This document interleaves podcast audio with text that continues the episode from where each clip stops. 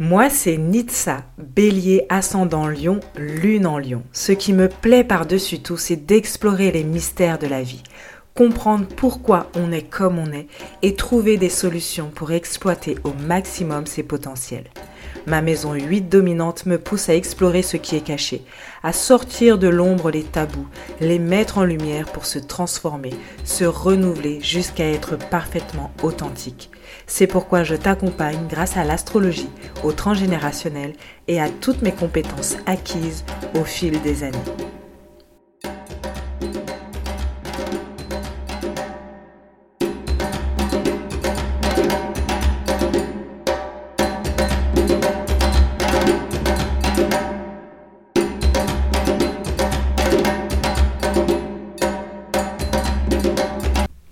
Hello, je suis ravie de te retrouver dans ce nouvel épisode court où je vais parler, m'attaquer à une idée reçue transgénérationnelle ou astrologique.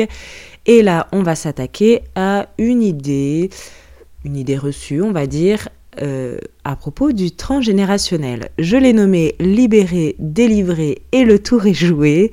Parce que, alors attention, dans ce que je vais dire dans cet épisode, je ne dis pas que c'est la vérité, c'est simplement mon avis, ma façon de voir les choses et je serais ravie d'ailleurs d'avoir ton opinion. Encore plus si elle est contraire, ce serait euh, très enrichissant d'avoir ton avis, donc n'hésite pas à le faire euh, sur Instagram, à m'envoyer un DM sur Instagram ou à m'envoyer un mail. Donc, pourquoi je l'ai appelé Libéré, délivré et le tour est joué?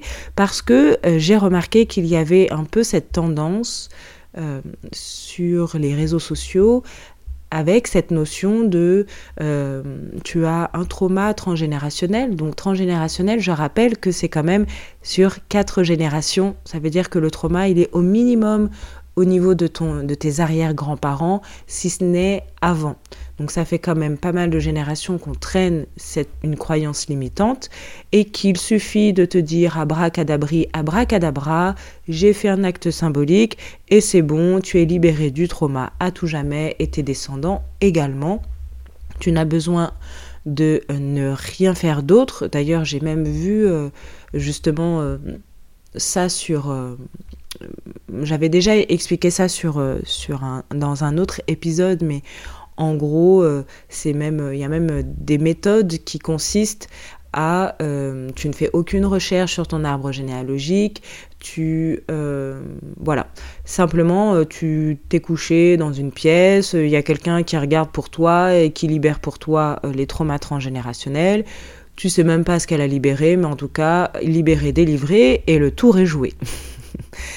Alors, euh, dans, mon fonctionnement, évidemment, moi j'ai besoin que l'autre personne soit en action, que la personne que j'accompagne soit en action. Donc, aller faire des recherches, poser des questions à sa famille, aux voisins, aux amis de la famille comprendre pourquoi en fait aussi s'interroger soi-même sur d'où vient cette croyance, ce blocage que j'ai euh, voilà. Et donc, il y a aussi une partie avec de l'hypnose régressive où on a tout un protocole de libération. J'enseigne également des rituels symboliques, des actes symboliques qui permettent une libération de ces croyances. Par contre, je ne suis pas de celle qui dit que tout ça, ça suffit. Que une fois qu'on a fait ça, bah vis ta vie comme avant et t'inquiète, euh, libéré, délivré, le tour est joué. Pour moi, les actes symboliques et les prises de conscience ne suffisent pas toujours à modifier nos schémas.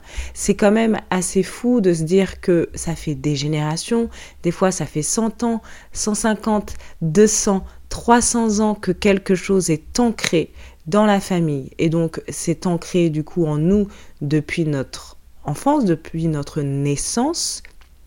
Et euh, malgré une prise de conscience et des actes symboliques qui sont pour moi nécessaires et très impactants et qui ont un effet euh, souvent immédiat assez fort, c'est comme s'il y avait quand même un, un parasite qui voulait refaire surface régulièrement en mode euh, ok tu m'as mis une nouvelle mise à jour mais je suis pas sûre que ce soit la bonne moi j'étais habituée à faire autrement mes parents aussi mes grands-parents aussi mes arrière-grands-parents aussi mes arrière-arrière-grands-parents aussi du coup euh, le cerveau il aime quand même quelque chose euh, qui est habituel on fait toujours la même chose. ok? On voit bien que même pour nous, euh, sans parler de trauma transgénérationnel, quand on veut changer une habitude, ça demande beaucoup de travail.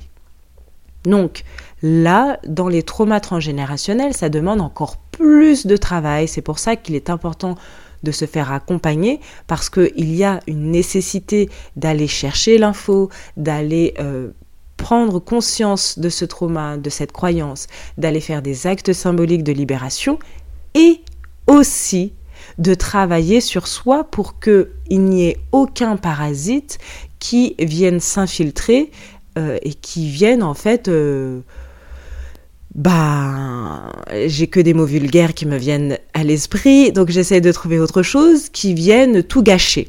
Voilà, qui viennent un peu tout gâcher. Alors évidemment, en accompagnement transgénérationnel, ça, on va pas, euh, parce qu'on ne fait rien, on va pas repartir à zéro. Mais il n'empêche que si on ne fait pas attention et si on n'inscrit pas de nouvelles valeurs, de nouvelles croyances, et qu'on ne fait pas l'effort dans notre présent actuel de créer de nouvelles affirmations, de nouvelles habitudes et de nouvelles pensées euh, totalement différentes de ce qui a été transmis depuis 100, 150, 200, 300 ans, le parasite, il va faire sur, il va, il y aura des parasites et au fur et à mesure, il va peut-être prendre un peu plus de place si on ne fait pas attention. Donc oui, les actes symboliques, les rituels de libération, de guérison, l'accompagnement transgénérationnel, bien évidemment, je suis pour puisque c'est mon métier, mais on pense aussi à créer un présent qui est en adéquation avec ces nouvelles affirmations qu'on veut euh, mettre en place, ces nouvelles croyances sur lesquelles on veut